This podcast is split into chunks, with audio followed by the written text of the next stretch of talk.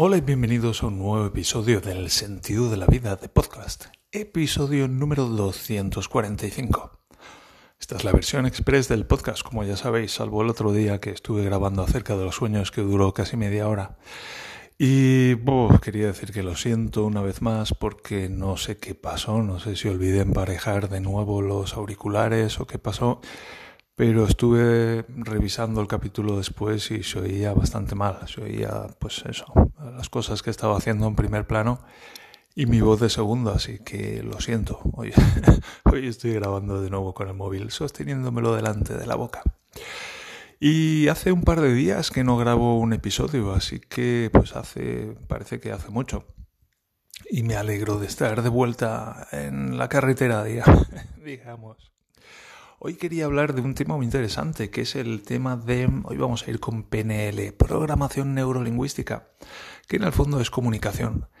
Y vamos a estar hablando acerca del modelo de comunicación de la PNL. Y encuentro muy interesante que la PNL sea comunicación y muchas veces pues se hable así como de terapia o de coaching, se utiliza la PNL para la terapia y para el coaching. Y es muy interesante porque la PNL al fin y al cabo es comunicación.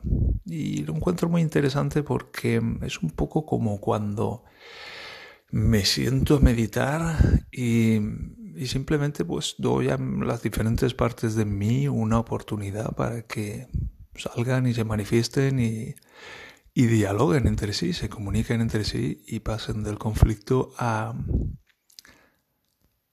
a la paz, al compromiso a través del diálogo. Es muy interesante. Pero en fin, vamos con el modelo de comunicación de la PNL.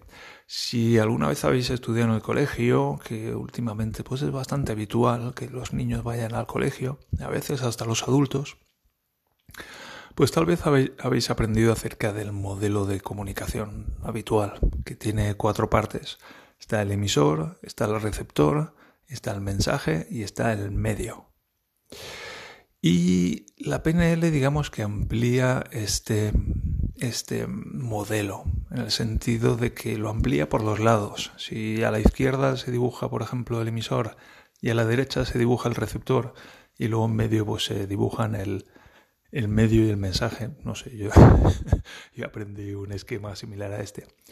Pues este como que se amplía por el lado del emisor y del receptor, es decir, ¿Vale? Hay un mensaje, ¿vale? Hay un medio, hay un emisor y un receptor, pero supongamos, supongamos que dentro de que podemos ver lo que ocurre dentro de tanto el emisor como del receptor. Y es un poco como la respuesta a la pregunta de qué ocurre dentro del emisor desde que el emisor tiene una idea que quiere comunicar o algo que quiere comunicar ¿Y qué ocurre desde ese punto hasta que realmente el mensaje sale del emisor?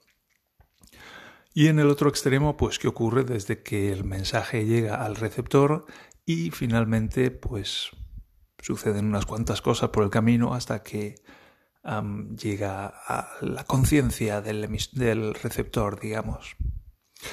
Y es muy interesante porque digamos que la información, tanto de salida como de entrada, atraviesa una serie de filtros. Y en PNL se distinguen básicamente dos tipos de filtros. Uno son los genéticos, que es los que, bueno, llevamos de fábrica, los que llevamos de casa, y otros que son los filtros adquiridos.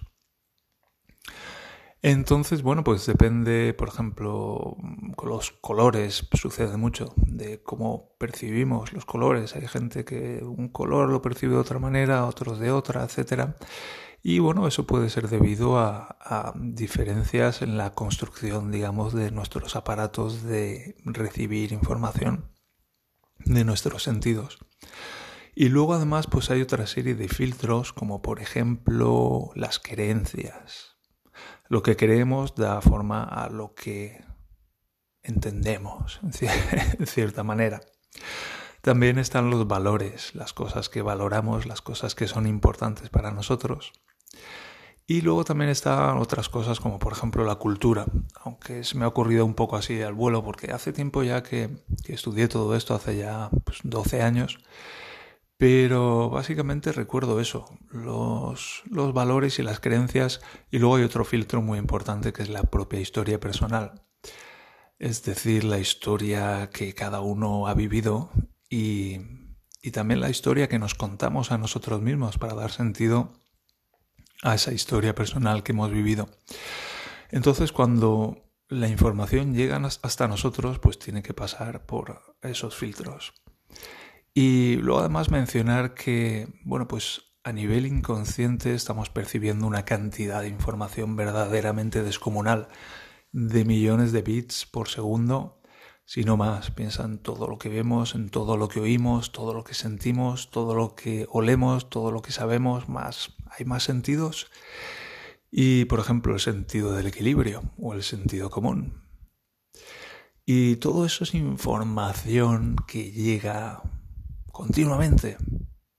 Pero no podemos manejar tanta información, entonces tenemos que filtrar esa información y hacernosla más accesible, hacernosla útil, quedarnos con la información relevante. De hecho, quería mencionar antes de despedirme, que este va a ser un podcast cortito, una, un ensayo, un estudio, creo recordar que se llama 7 más menos 2, el número mágico que dice que mm, los seres humanos solo podemos prestar atención simultáneamente a siete más menos dos piezas de información. Piensa en, no sé, pongo encima de la mesa una serie de objetos a los que tienes que seguir o con los que tienes que hacer cosas. Si tienes un objeto, pues bueno, fácil. Si tienes dos, tres, cuatro, cinco, pero cuando llegas a cinco objetos, cinco cosas que tienes que seguir en tu mente simultáneamente, pues la cosa se empieza a complicar. Siete es la media y a partir de nueve ya nos desbordamos y tenemos que agrupar o volver a simplificar de alguna manera para crear, pues eso, subgrupos de elementos más pequeños dentro de, ese, esa habilidad para manejar conscientemente las cosas. Entonces esa es la idea. Y además quería mencionar una anécdota de cuando empecé a aprender PNL y aprendí acerca de este modelo de comunicación y además empecé a escuchar lo que yo decía. Sabes, yo creía que cuando tenía una idea en la cabeza podía decir, vaya, se acabó.